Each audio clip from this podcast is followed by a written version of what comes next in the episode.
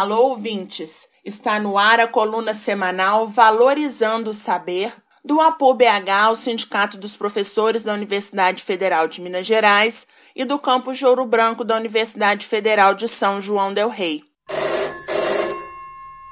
O Supremo Tribunal Federal divulgou trechos de uma longa reunião ministerial do governo Bolsonaro. Você assistiu? Sim, fiquei horrorizada.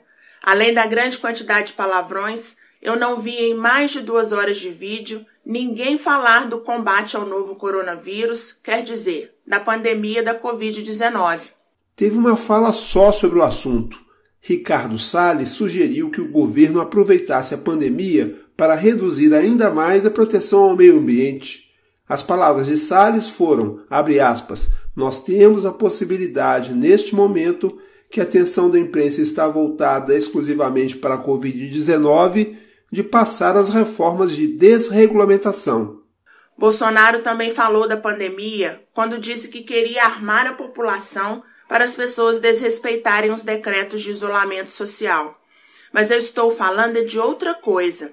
Ninguém do governo falou em como reduzir a propagação da doença ou socorrer as pessoas que estão em dificuldades por causa da pandemia. Ah, sim. Nisso você está coberta de razão. Não tem jeito de entender o comportamento deste governo sem considerar que Bolsonaro e seus ministros se importam mais com a saúde das grandes empresas do que com a saúde da população.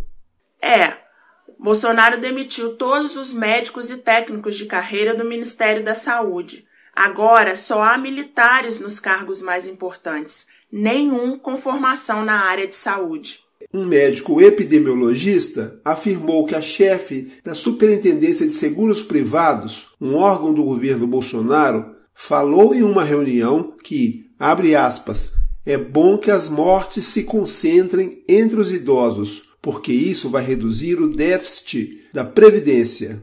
Vi esta notícia. Note como isso é desumano. A pessoa trabalha a vida toda e depois ganha uma pequena aposentadoria. Tão pequena que o déficit da Previdência só existe porque o próprio governo desvia os recursos previdenciários para outros fins. É, e aí vem uma secretária indicada por Bolsonaro e diz que é bom que os aposentados morram para melhorar as contas da Previdência. Nossa situação não está boa, não.